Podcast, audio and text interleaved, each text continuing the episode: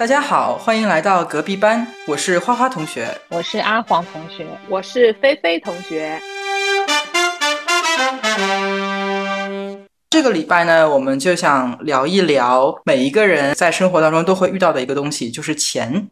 之所以想聊钱这个事情呢，是因为我前两天想到小的时候家里面经济条件普通吧，家里面花钱的时候呢，每一次都会需要精打细算，穿衣打扮这些需求的话呢，就不是放在特别重要的位置，所以在买衣服方面就会非常的节省。然后我妈呢，老是舍不得去买一些比较好看的、比较贵的衣服。但是与此同时呢，她因为在这方面省，她就可能觉得自己想要在另外一方面有一些补偿，所以她就会去买一些在小摊小贩上面的那些质量挺差的，有睡衣、睡裤的那些套装，买回来质量又不是很好，但她就热衷于此，给她自己买完了之后给我买，给我买完了之后给我爸买，然后我们一家 有好多套这样的衣服，直到现在我离家已经那么多年。年了，在我家的衣柜里面还躺着一套一套这样的，质量不好，会非常的起球，但它就是不坏，所以呢也舍不得扔。那其实我就在想，如果把这一些钱省下来，是不是就可以买个几件他真正喜欢的、质量比较好的衣服，然后可以满足他在穿衣方面真正的一个需求，而不是说为了一次又一次的有一点小小的不甘心、不甘愿吧，而买一个便宜，但是却其实并不需要，也质量并不好。的一个东西，今天想在聊天的时候跟大家讨论一下，跟自我反省一下，自己在花钱的时候是不是有这样类似的，其实有一点逻辑矛盾。然后如果比较理智的看待的话，可以有一种更好的方式的一种花钱的概念，还是说其实与其一次过买一件好衣服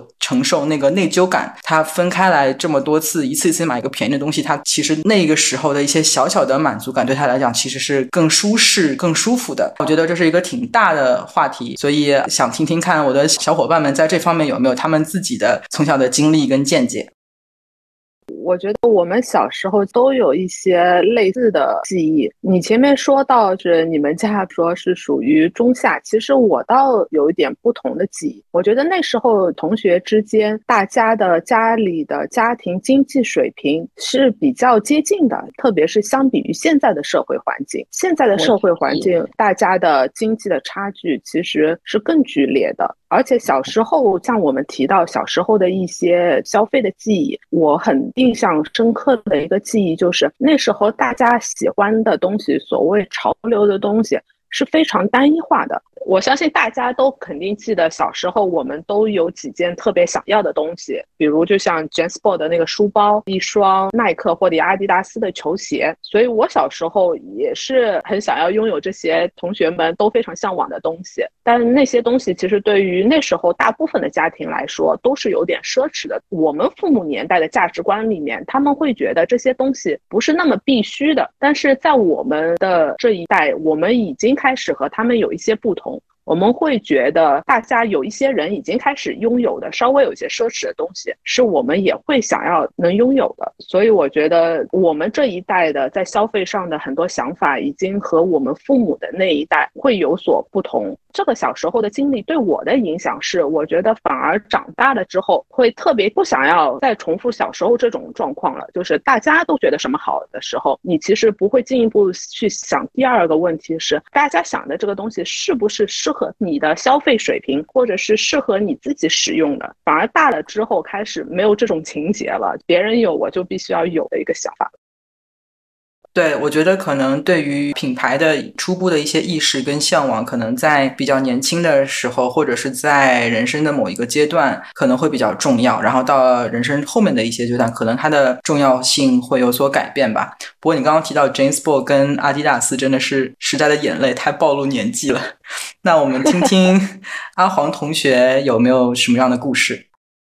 嗯，其实前面两位同学已经说出了我部分的一些观点，因为其实大家都是在一个贫富差距不那么大、物质相对没有现在这么丰富的年代长大的。对于我们来说，像什么阿迪达斯的球鞋啊，或者甚至买什么班尼路 又暴露年龄，班尼路、宝仕龙的这种衣服，我们当时都觉得哇特别好看，那个可能只有逢年过节才能买。反而到了现在，因为在物质相对比较丰富，你可能去会。追求一些比较小众或者说更高层级的东西，而且对于小时候没有办法满足的个物质的一个诉求，长大可能会有一段日子的一个报复性消费。我相信这个是很多人，或者是不是说很多人吧，一部分人会经历的。对于我来说，我从小家里面其实跟两位同学的家里都一样，因为我相信那一代的家长基本上都是在他们这个计划经济成长的，包包括经历过自然灾害啊，他们比较节省，就包括很多习惯，比如说爱爱囤积东西，爱囤塑料袋，这个东西其实到现在，哪怕现在物资这么丰富了，我们家还是有这种恶习。比如说，呃，我爸爸会买名牌，但是呢，他有很多旧的衣服，我都觉得看不下去了，但他就是不肯扔，他觉得衣服没有坏就不应该扔。但是对于我们来说，年轻人们来说，可能有一些衣服已经过时了，或者你穿着不合是，就哪怕它没有坏，我们都会去回收掉啊，甚至扔掉。我觉得这个可能是小时候的影子，多多少少会带到一点到现在，包括我现在，我也有一个很大的恶习，比较爱囤。塑料袋。然后我们家另外一个问题呢，就是说我们家在消费包括理财方面有一个很大的问题，就是说在当年没有没有省吃俭用去买一套房，没有这种延迟满足，反而是说当时我爸爸有一阵家里经济条件还不错，然后因为我们当时老房子其实离淮海路比较近，因为周围有很多店嘛，当时可能算改革开放初期，有一些所谓的名牌或者说是一些好的东西都会比较近的出现在你的身边，就比如说。淮海路有一个亨德利钟表店，我不知道你们记不记得。然后当时这我爸爸妈妈就可能家里条件稍微改善了，就去买了一对手表。但是呢，他们在后面零零年左右，就其实当时房地产稍微是有一些回暖，包括离开了最早的计划分房或者福利分房。刚开始商品经济就是商品房兴起的时候，他们没有把省下来钱去投资，反而可能是花在自己想要的东西，或者就干脆存起来。所以说，对于我来，讲其实也有一些经验教训吧，在我后来工作的时候呢，其实我也不太舍得会买一些比较贵的东西，也会比较注意存钱，也是希望通过自己的力量，通过自己的努力，是在更大的一些消费上面，能离这个目标比较近一点吧。刚刚讲到买房的这个事情，其实我觉得一方面是那个时候，我觉得大家都还不是太有买房意识，因为我觉得我们这一代应该是我们父母那个时候有赶上一点点福利分房的末班车，所以可能那个时候自己花钱购买房子，可能还是一个慢慢需要大家去习惯的一个概念。而且另外一个概念是贷款的这个概念，我记得当年也不是说我们一开始就非常的接受贷款这个事情，好像特别是上一辈的人，他们的思维还停留。在是要把钱存够了，然后去买一个东西，而不是说我把明天的钱先借着，然后今天就先住进来。我记得当时有一个很出名的故事，什么中国老太太存了一辈子，然后存到了钱，买了个房，然后住了不久就就享受不到了。然后美国老太太很年轻的时候就买了，然后住到她年纪很大了，然后那个贷款还完了，就她享受了一辈子的好的房屋这个事情。我记得好像当年这是一个非常流行的一个故事，跟大家讲述了贷款的重要性。但是父母还是会对于贷款说啊，要还那么多利息呀，就明明只借了这么一点，好像还的钱要几乎要翻倍啊。怎么地啊？就对他们来讲，这是一个很新的概念，需要一个接受的过程。接下来我也想做一个小游戏，就是我们每一个人对自己花钱是一个抠门的人，还是是一个大手大脚的人，是有一个怎么样的评价？如果从一到十，一代表抠门，十代表大手大脚的话，你会给自己评多少分？菲菲同学。听到你这个问题的时候，我会觉得去很难定义“抠门”这个字。这个“抠门”的这个字，其实我觉得每个人可能有不同的理解。有些可能会理解为抠门是指我很需要一个东西，但由于我抠门，我连我需要的东西我都尽可能的减少。还是抠门指的是我会非常理性的去判断这是不是我的需求，而不是受到很多非理性的因素的影响。如果从我自己的定义的抠门，我可能是后者，如果是从后者来定义的话，我觉得我算一个挺抠门的，在我现在这个年纪。但是如果说到是我刚刚开始工作年龄阶段的话，我就是非常大手大脚了。那个时候，我觉得可能是因为刚开始工作，所以你就会觉得自己想要拥有物质上的很多东西。我也不是说去买了很多所谓的奢侈品，而是说很多东西我都想试试。那时候买了在家可以踩的那种健身单车。哥会买那种按摩的东西，各种游戏机，就是很想要让自己的生活变得很丰富，很多东西都想尝试。但也是差不多经过几年的时间之后，我就觉得很多东西买了之后，我并没有真正的长期的去使用它，它的使用频率是很低的，反而还占用了我们家的空间，或者甚至我还要花时间去最终处理掉它。反复出现这种情况的反省之后，我现在觉得自己的购物就变得理性很。多，我会在购买之前想这个东西是不是一是我生活需要的，而且是可以长期坚持使用它的，它的使用频率到底有多高？但是不是就不再买贵的东西？我觉得倒也不是。我现在有一个花钱的自己的原则吧。如果它的使用频率是非常高的，我愿意花比较高的价钱去买一个品质比较好，然后它反而可以让我一直使用很长时间，算下来的单次的使用的成本其实可能是更低的这样子的一个消费的原则。嗯。我觉得你很厉害啊！就是在消费这件事情上面做到理性，其实是一件很困难的事情。因为现在很多的广告也好，营销也好，包括一些 peer pressure，就是别人有了自己也要有的那一种心理上的一种想法，广告商也把它作为一种推销手段也好，在各式各样的消费陷阱里面要保持理智，我觉得真的是非常的困难。我觉得这个是在我三十岁以前已经经历过的那种迷茫，三十岁之后我就在这个事情上是有了这些现在目前有的这些想法。其实现在也有很多书是讲关于这个所谓的什么消费主义的，然后商家有很多的手段，包括现在直播带货，他用个人的一些影响力，其实是会让你忽视了你对这个商品的一个评价的各种的方式来影响你，包括已经。有很久历史的明星代言啊，这些都会让你陷入一个不那么理性的一个消费决策之中吧。对，我就觉得我没有这么理性，所以我的解决方法就是不看直播。到现在都从来没有看过直播带货买东西这个事情，因为我觉得我看了我可能会忍不住。而且，其实我反而陷入了，我觉得我快接近于另外一个极端。我其实很喜欢去看一些极简主义者他们分享的一些视频，甚至有些极简主义者达到的生活方式，我觉得这个是我应该还很久都做不到的。他们可以控制自己一天产生的垃圾是极少的。甚至他们通过不断的循环的利用的方式，可以导致他一天都不产生任何需要丢弃的垃圾。所以我觉得他们其实有一些人已经践行到很极简的一一个程度了。但是这个我觉得是大部分人现在，特别是生活在城市里的人，我觉得很多还是比较有困难的。黄同学呢？黄同学，如果给自己打分的话，你觉得你是个抠门的人，还是个大手大脚的人？这个我如果说要打分的话，现阶段我觉得可以打到七到八分。对我来说，我是一个变化的过程中，可能在我刚工作的时候，或者是学生时代，经济不那么宽裕的时候，这分我觉得能打到四分。因为其实我觉得我在原来的就还没有正常经济收入的时候，其实还是比较节省的。我不是花钱大手大脚。那么在座两位也是跟我这个一起念书这么多年的，其实也能看得到，也没有这么多攀比性消费。或者是花钱大手大脚，但是呢，就随着我年岁的增长，其实这是一个一个变化的过程。就是一旦你掌握了一些经济收入，然后你可以去实现你过去可能被压抑已久的那所谓的想法或者欲望或者爱好的时候，就你会一下子买很多。就其实就我也经历过一段时间的，可以算是报复性消费吧。然后直到喧嚣褪去，一切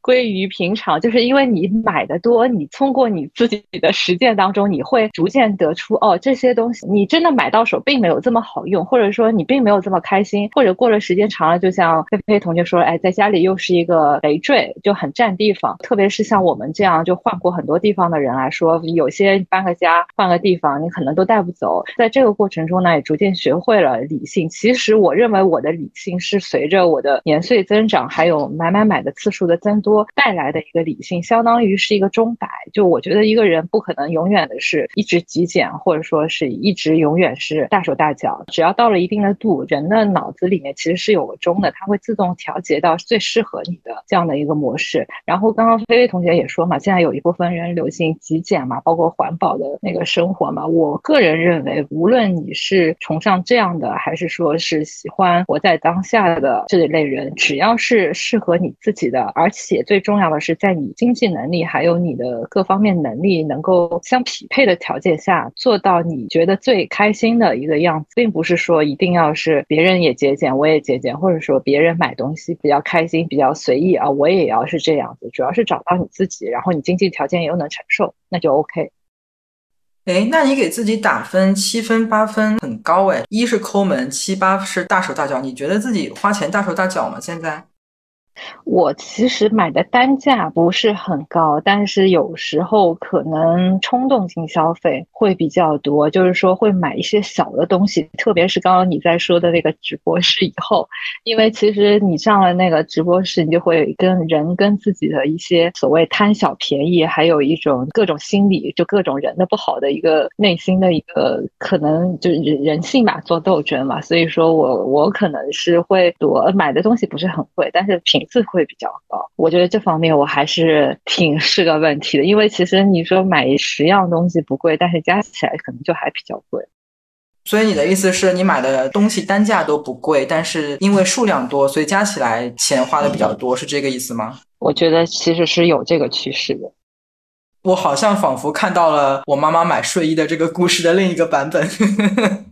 如果说我自己的话，我自己给自己打五分，然后我问了我的队友，然后他给我打的分数是六分，在他眼里比我在我自己眼里花钱更大手大脚一点。那我很清楚他给我加的那一分在哪里，那一分就是衣服，这也是我小时候的留下来的一个深远的影响吧。就是小的时候，我妈她不舍得买衣服，她更加也不舍得给我买衣服嘛。所以小的时候学校里面订校服，校服是一件大家都不喜欢的东西，但是我妈一给我订，就会给我订三。套，然后他就觉得我在周末的时候也可以穿校服，既然是个学生，那就穿校服呗。也是导致了我在自己有了经济能力之后，也会报复性消费，买衣服买的比较严重。到现在为止，这个影响还在，所以我感觉我队友对我的评价就是我可以少买一点衣服。然后我觉得我的这个模式其实也是有我妈妈给我留下来的影响，就是我也没有去买一说真的是名牌的很贵、单价很贵的衣服，我也是会买一些比较平价的。比较当季新品，我就觉得，哎呀，这个很新鲜啊，我想尝试；那个很新鲜，我想尝试。然后也是买了一堆，积累起来的话，钱也不少，但是反而没有买到那些质量很好的、可以比较经典款的、可以穿比较久的一一些衣服。所以，我尽管我看到了我妈妈当年的那一些问题，我也了解到了其中的一些逻辑上的一些矛盾，但是在我自己身上，我也还是没有办法逃脱出这个圈子吧。我也还是在重复以前曾经重复。出过的这些事情。其实我觉得这个的话，可能你到了一定的量变，就会引起质变。真的到一定的阶段，你会对衣服的这种眼光会提高，标准会提高，或者说你觉得已经没有什么新鲜感了，所以你会买出手的频率会减少。其实这个东西只是 timing 的，我个人认为只是 timing 的问题。其实就是继续花花花，花到一个终于花到够多了，然后就决定开始不花了，是吧？债台高筑的时候就不 就终于不再买了。债台高筑，好吧。那或者你们家衣柜爆满了之后，你就我们家衣柜已经爆满了。我跟你讲，我们家我已经爆了两次了，可能。我们家是属于呃衣服又太多了，然后衣架不够了，然后去买衣架，十几二十个衣架买完之后，发现哎过了一阵衣架又不够了。然后我现在 收快递都是偷偷摸摸的，就是在我队友的眼皮子底下，趁他不注意的时候收进来，然后挂在衣架上。但他过了一阵，他会发现哎家里衣架又不够了，你又买衣服了。说到衣服，就是我想再说一小段，因为很有趣的是，在新加坡，可能这个衣服的事情就有点和其他的地区有点特殊，因为它这里是热带，不存在四季的更替的问题，所以衣服如果你要坚持穿某一款，是可以穿很久这样子。然后新加坡，呃，很多中国的女生，特别是比较精致的中国女生吧，来了新加坡都会和我反映一个状况，说新加坡的女生、男生总体的对衣着的打扮的时尚度啊、追求度，他。他们都惊讶于和他的可能新加坡本地的这些消费和经济水平，他们常常觉得是不匹配的，甚至所谓的有些是富人阶级吧，他们甚至出门可能都是打扮的非常简单。如果大家可能看到过一些新加坡明星，像孙燕姿去买麦当劳的时候，也是非常简单的大 T 恤，随便一条裤子就夹着拖鞋就出门了，夹脚拖在新加坡实在太常见了。所以他们都会和我反映，他们为什么可以穿的那么随意。然后我觉得，其实来了新加坡，渐渐我也被影响的越来越在穿着上其实是更放松、更随意了。但是刚来的很多中国来的小伙伴，他们都会觉得已经随意到他们不可以接受。所以我觉得这样子的一个冲突的看法，确实也挺有意思的。其实我自己一直在思考，怎么会引起那么大的一个好像想法上已经到了现在。在的这个时代，大家在打扮上的想法，其实有时候已经不完全受到经济这个因素的影响了，是不是很多还是受到生活环境的其他同类所谓的 peer pressure 的这种影响？他们其实我觉得很多人互相之间打扮有一些因素，也是来自于这些网络上看到大家都在美妆，都在追求搭配时尚，是不是会促使你有点要超过自己你本身心理需求的精致的程度去要求自己？其实是这样子的，就每个城市的一个环境，可能都会因为个人的选择，或者是说个人的选择，塑造了这个环境。我认为啊，其实除了一些 EGO 特别高的人，大部分的人都是会被环境影响的。就包括我当年在美国的时候，也是特别随意，就特别中西部大农村嘛，基本上穿了一年的卫衣。但是回到了上海，然后包括去了别的地方，就已经回不到那种 style 了。我觉得我个人还是比较容易受环境影响的。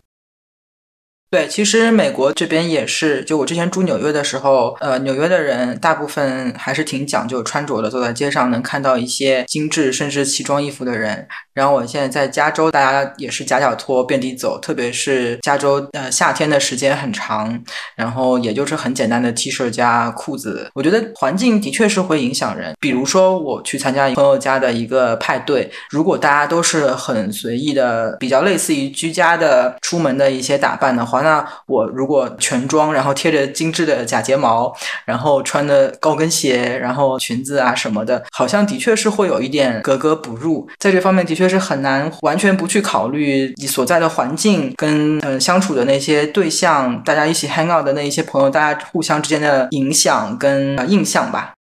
刚刚阿黄同学有提到你喜欢在直播间买东西，其实你买的是哪些类型的？比如说是化妆品，还是啊零食，还是其他的一些品种呢？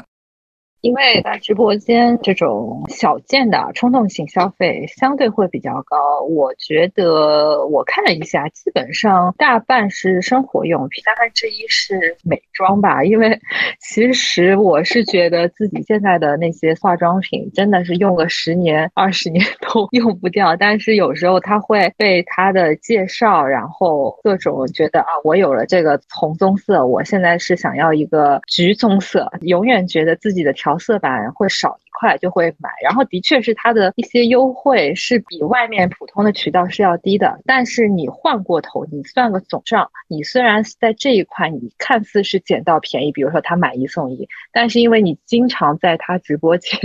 光顾，你买的总价其实是超过你本来所需要的一些东西。你有用吗？那些东西就是你买了之后你有使用吗？其实大部分我都还是用，当然也有一些踩雷的东西。国内现在有了比较好的东西呢，就是其实呃新加坡也有吧，叫 Carry Sale，就国内是闲鱼。因为有一些可能你真的是不需要，或者说你买了觉得后悔的东西，你还是可以通过二手市场让它再转出去。当然你中间还是会有一些差价。如果买了有用到，其实就不算是浪费。我觉得更浪费的是，呃，买了然后完全不用。比如我，我买了一堆衣服，但是因为在加州大家都是穿大裤衩到处走，所以其实我买的衣服很多时候都穿不上。那你的 OOTD 呢？你以前我记得你的 ins 上每天还有 OOTD。对，所以我现在要把这些衣服好好利用的最大的可能性，就是在家穿好，拍个照，然后又换成居家服，继续在家过 大裤衩的生活。那菲菲同学，你有觉得你自己有在哪一些地方特别愿意花钱吗？或者在哪些地方你特别不愿意花钱的？我觉得我现在愿意花钱的地方是两方面，一方面我觉得是孩子的教育或者他生活相关的一些花费。当然，我不单单是指所谓的课业的学习，也包括各种他有兴趣的兴趣爱好，可以让他多一些各种的生活的体验。呃，我说到的他的生活上的需求，就是因为我觉得我们这一代像你们提到的。有那种状况，很容易长大之后反而去恶补当年的一些生活物质上的一些缺憾，所以我其实是希望这样的事情不会在我女儿身上发生。而且我觉得很多东西都是要自己有了教训，才会真的不断的去找到自己其实真正需要的是什么。从很小吧，他自己就有很多的穿衣自由，甚至有一些其实我不是很赞同他的所选择的衣服。我也会都让他体验买回来，他可能自己也是回来发现穿几次并不实用，并不是他真正会常常想要适合有场合或有用途时候要穿到的。这种时候就是他的一个学习过程。虽然你看这一次或两次他浪费了这些买衣服的花费，但是他从中学到的自己教训的话，可以避免以后更多的发生这样子的问题，其实也都是有意义的。这个是一部分，我觉得嗯，我们家比较大比重的一个花费，还有一部分的话。啊就是旅行了。全家的一种体验。其实现在更多的我愿意花钱的，可以讲说是买体验超过一些实际的东西。实际的东西，我现在在购买的时候，我会先考虑这个东西到底是给我带来了帮助我节省时间、提高生活效率，或者是提高生活品质，它到底从哪个方面起到了这个作用？如果是我觉得是肯定，我是需要从某些意义上是需要这个东西的。第二步是去评价，那以这个价格买到这个东西。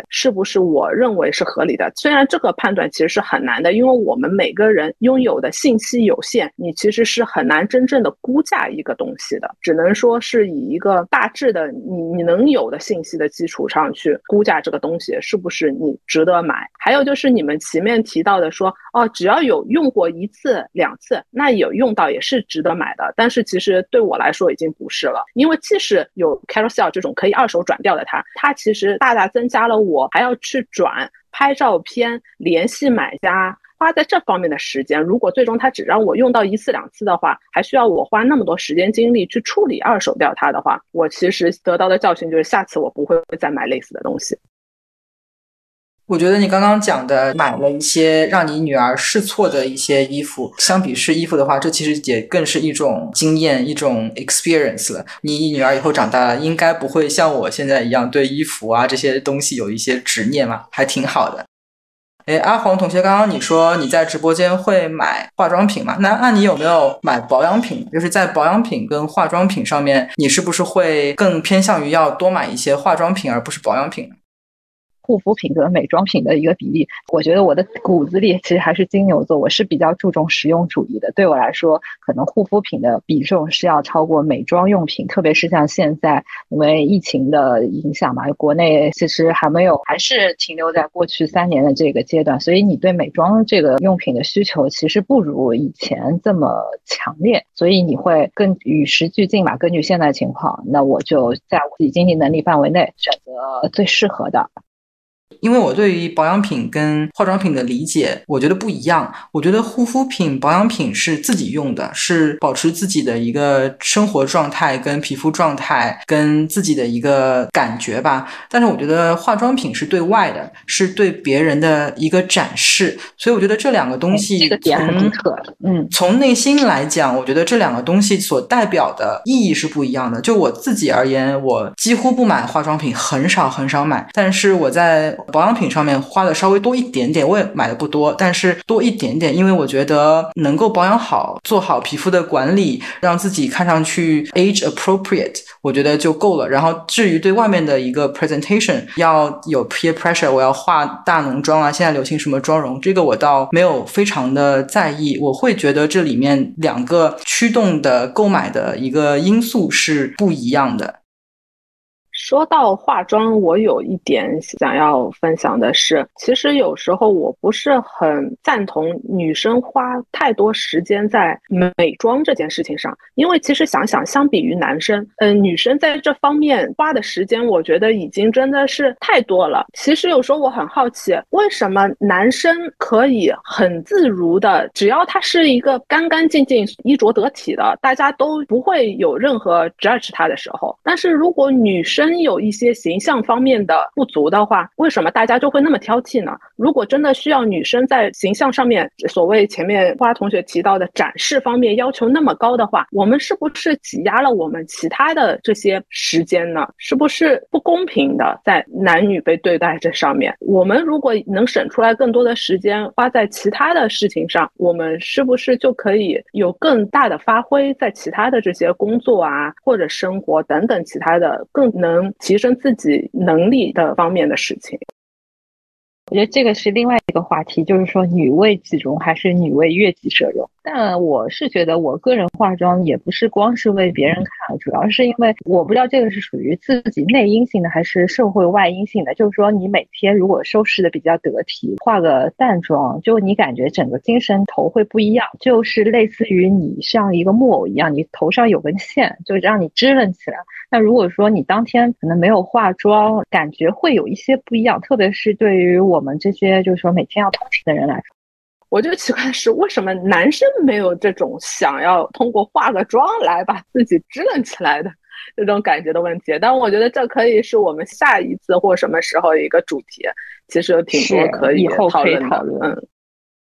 好呀，那除了衣服跟化妆品之外，在买吃的东西的方面，你们觉得自己是一个舍得花钱的人吗？就比如说啊，有一些比较贵的时鲜货啊，或者是每一个星期买菜做饭的那一些时候，你们会特别在意说啊，去超市货比三家啊，看一下价格贵不贵啊，然后什么打折吃什么啊，这样还是说对于吃东西的品质非常的讲究，不太会考虑在这一方面省钱？说到吃的话，那我们家其实一直都是觉得自己煮买自己的看到的食材，自己用自己选择的调味品是比较健康的一个方式。但是还是会每周有一到两餐是家庭一起出去吃饭，改善一下口味啊。煮饭的人也可以休息一下，这样子。说到买菜的选择的话，因为我不想要把心思花在记这些菜的价格上的一个人，因为我觉得这个差别其实并不大。你算成一个总账，每个月你精简的买菜和你这样子不去计算的买菜，我觉得不会赚你总的支出的差别太高的百分之多少的。所以还是主要是以看着食材是新鲜的，是我们想想要吃的，我就会去买。我听下来觉得我们家跟菲菲同学是完完全全的正好相反，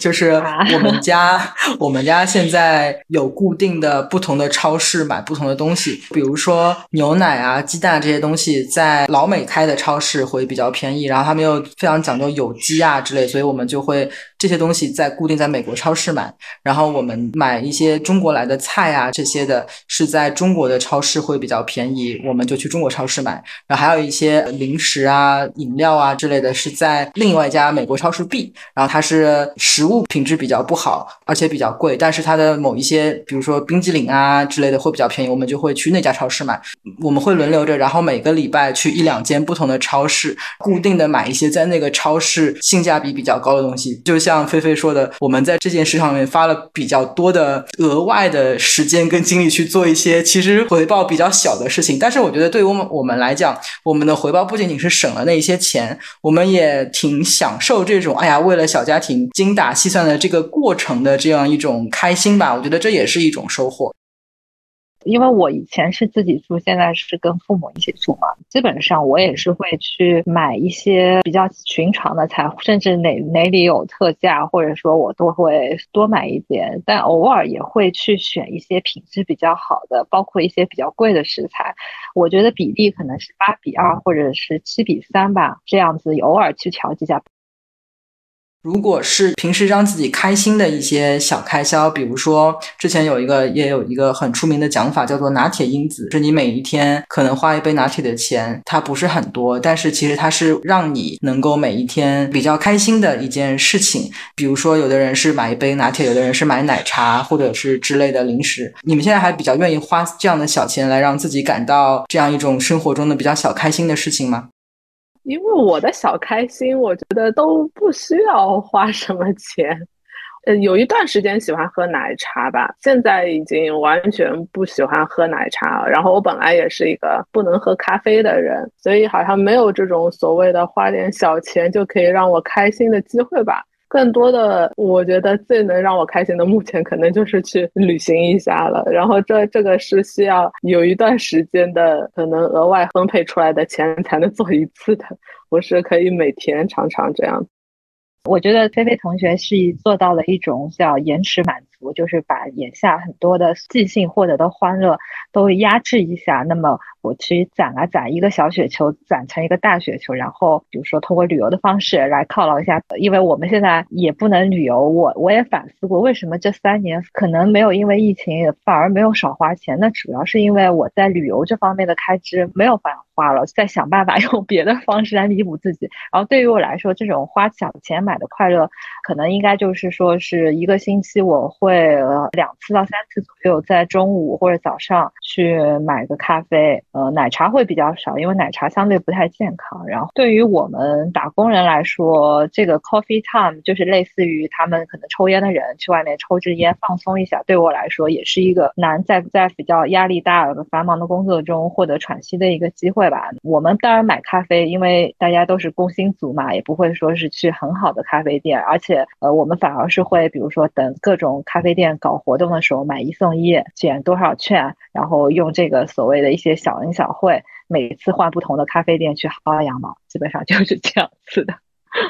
我以前也会经常的买奶茶跟咖啡，觉得比较开心嘛。但是我现在觉得省钱更开心，所以我的方法是我在家里买了一个咖啡机。然后我以前还很喜欢喝那个牛油果的奶昔，我现在方式也是买了一个搅拌机，然后在家里面买牛油果跟那个牛奶跟冰块自己来打。算下来应该还是在家里面做会比较便宜吧。所以我觉得我好像开始迈上了小气的这样一个道路。哎，也有可能因为美国地大物博，就是你买个咖啡不像上海，就是商业比较集中，我买个咖啡这么容易，对吧？而且你的外卖费也很贵。对对对，是的，是的。就是前面阿黄同学讲的这个，让我想到了一个点，就是我们有时候消费，其实目的有一部分是为了舒缓我们在生活中其他方面得到的那个压力，我们是通过消费来释放这些压力，让自己感觉好一些。然后你们说我好像到了一个比较自我管理强的，其实我觉得更多的是因为我现在这几年的生活压力确实不大，我很感恩生活还算很多方面比较顺利。同时可能也是因为年龄渐长吧，很多东西原来可能看会让自己有点头疼，会造成一些压力的事情，现在越来越觉得没有太大关系，它不会在我心里增加多少的负担。只是想着面对问题、解决问题，所以我不需要通过一些消费来处理这些积攒的压力，因为就没有太多压力被积攒。好羡慕，是啊。所以我觉得我听下来，我们三个其实都不算是大手大脚的人，甚至像阿黄同学说，他有的时候会在直播间购物，但是他也会追求，比如说有买一送一的折扣啊之类的。我觉得我们都还是比较能够理智的，呃，花钱和脑子里都会有省钱的那一根筋的一个人吧。我觉得我们三个应该都算是有。那你们觉得省钱这件事情有没有意义呢？你觉得钱是不是到底能够省出来呢？省钱，我觉得对不同的状况的人意义是不一样的。如果说我们现在是刚开始工作的人，我觉得省钱的意义其实是更大的。他需要有第一桶金，所谓的第一桶金，去开始他自己钱生钱、投资理财的这样一个头。就比如说前面阿黄同学讲到的房产的一个投资，在当初的话，你没有这样子一个首付，或者说有些人觉得啊贷款都不是一个选择的话，是需要有这样一笔钱的话，你是不能进入房产这个投资的这件事情的。但是其实很有趣的是，就像我们自己有经历的，在你刚开始工作的时候，反而是你最想要消费。最很难抵御住很多消费的这种欲望的时候，但是其实是你最需要省钱的人生阶段。你需要有你开头的这笔资金去启动你的这个理财的这个整个计划，反而是等到你的理财很多有被动收入开始，除了你自己需要去工作以外的这种被动收入越来越稳定了之后。你反而是不用去省钱，因为很多省钱其实是相对应的是会增加你的时间成本的。其实随着你自己的时间越来越有价值的时候，你其实不应该花太多有价值的时间去省钱，反而是要减少花在省钱这件事情上。后面的人生阶段，就是我觉得是一个反向的，这个要要省钱的比例是反向走的啊。我感觉其实你的意思是，就是在人生刚刚开始奋斗的时候，是用时间去换来钱，就是宁愿花时间也不要花钱。但是等到你年纪渐长的时候，你的时间更值钱了，你的时间也更少了，所以你到时候反而是要用钱去买时间。对，而且一开始你最关键的是你要有开始你能理财的起始的这个资金，你才能让这个雪球给滚起来。我觉得菲菲同学的点是蛮深刻的，因为其实一开始你是在追求用时间换收入，那么你后面其实是一个逆转，用你的收入去换你更宝贵的，就说你省投了一点十块钱，但是你有一百块钱的收入。比如说我十块钱请一个阿姨给我做卫生，但是我这一个小时我通过工作我赚了一百块钱，这是一个另外一个层次。像菲菲刚才提还提到一个说，就是我们在大学刚毕业开始经济独立的时候，会有一段时间报复性的消费，然后想要尝试各种东西。这个可能也是跟我们这一代人的时代有关，就是我们在小时候是一个物资比较匮乏、选择也比较少的一个年纪。那等到我们出来赚钱的时候，也正好是选择更多的一个年纪，所以可能在这个时间点上面，造成了我们在年轻的时候会花比较多。那我就在想，会不会我们的下一代，或者说现在的小孩子年。零零后之类的，他们可能反而不太会遇到一个刚刚金钱独立就会有一个报复性的这样一个 behavior 这样一个行为呢。那还有一个，我是觉得其实省钱是一种生活状态跟生活态度吧，就是它其实是更多的不仅仅是省钱，而是在省的这个过程当中得到一个乐趣跟满足。就比如说我们家要去个四五家不同的超市这样一个概念。那菲菲同学，你会觉得你希望把省钱的这个概念教给你的小孩吗？还是说你觉得其实从他们这一代开始，并不需要特别注重省钱，而是要注重理？理智的、有思考的花钱，有的时候用钱去购买时间是一件更划算的事情。我觉得应该是后者。觉得我想要传递给我自己的孩子的话，也是让他去自己能判断，就是我前面说的两个问题：一，这个东西是不是我需要的，花了这个钱对我能产生什么意义；二，就是让他自己慢慢去收集信息，来评估这个价钱买到这个服务或者是产品是不是合理的。其实他们现在已经有很很多经验了，我觉得确实是相对于我们这一代会很不一样，也是我自己没有的经验，也是。可以观察一下他们这一代会变成什么样。然后我想要补充前面一点是阿黄讲，呃，如果我十块钱请个打扫卫生的阿姨，我能利用这一个小时去赚一百块钱的话，这个是呃肯定是选择阿姨是一个更理智的一个选择。但其实有时候我想讲的是，我并不一定会花这个一个小时去赚钱，我可能会把这个一个小时去陪伴家人，或者说我自己的独处的时间。是因为我觉得到了后面那个年龄阶段的时候，你这个时间为什么变得是更有 value？不单单是我可以在用我这一个小时工作去得到什么钱，而是那个时候我其实会在人生中扮演更多的身份。我又是女儿，我又是妻子，我又是妈妈，我又是一个下属，我又是一个上司。我在生活中是有很多需求的，不同的人对我需求，我自己也对我需求，所以我的时间需要更高效、合理的去利用的时候，我更需要时间。即使这个一个小时，我可能并没有去真正的赚来比阿姨多的这个十块钱，但是我用在了一个我觉得比我这个一个小时去打扫卫生可能更有意义的事情上，那我就可以花这个十块钱去请这个阿姨。但有时候其实这个阿姨的这个十块钱确实不单单十块钱这个成本。它还包括你要跟这个阿姨去安排这个时间，你要去管理这个阿姨，她打扫完，你其实也是会去评价一下她打扫怎么样，你下次是不是还要用这阿姨？这其实是你两个消费选择的总的这个 package，你要去比较你哪种是更好。就比如说在新加坡很常见的一个问题就是选择你们家要不要请女佣。女佣并不是说你一个月给她可能一千块钱就是你所有的成本。女佣要生活在你家，你要去管理她，她做的工作你怎么去检查她？你怎么去跟她在心理上的也有一个工作上情绪的一个管理等等，带给你每天节省三个小时的打扫时间，这两个 package 之间的比较。你才能做出一个更理性的一个选择吧？哪一个是你愿意？因为其实没有一个是绝对好的，都是你要付出什么，然后你得到了什么服务。你有时候是付出时间，你不用去花心思去管理女佣，但是你有方面啊，你花了女佣这个管理心思和钱，但是你不用去做。所以真正在做消费选择的时候，我觉得大家要看一个整体。有时候我们就容易只看到呃，就十块钱，这是我唯一的代价。其实有时候并不是。菲菲同学的点，就每次都是很深刻，所以我觉得消费是一个很私人的、个性的、很难参考别人的一个抉择，必须自己要知道自己要的是什么，什么是对你来说更值得花时间和花钱的事情，这个是在所有事情之前要想清楚的。我觉。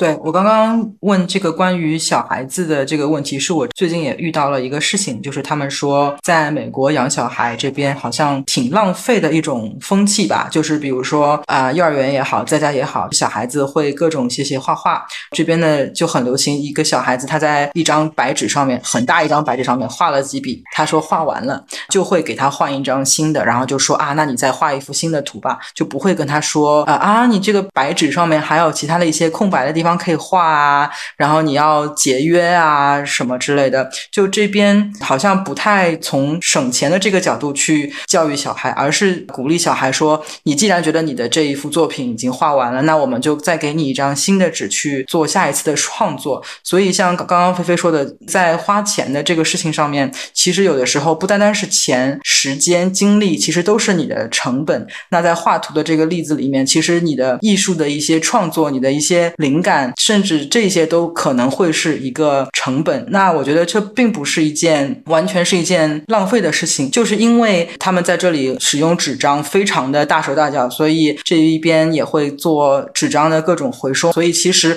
如果算上把纸张重新回收再利用的话，那他在浪费纸张的这个事情上面，其实它的成本是非常少的。但是他在培养小孩子对于自己的一个图画的创作的一个独立性也好、完整性也好的这样一个呃。自由度上面其实反而是更有所提高的，所以我觉得有的时候也不是要一味的教导小孩说要省钱啊，不能浪费啊。如果在有一定的可允许的范围里面，能够让他们自己做一些选择，甚至让他们自己去走一些弯路，或者是尊重他们的一些独立性跟创造性的话，我觉得其实是比单单的一些金钱成本、时间成本和资源成本，其实是更重要的事情吧。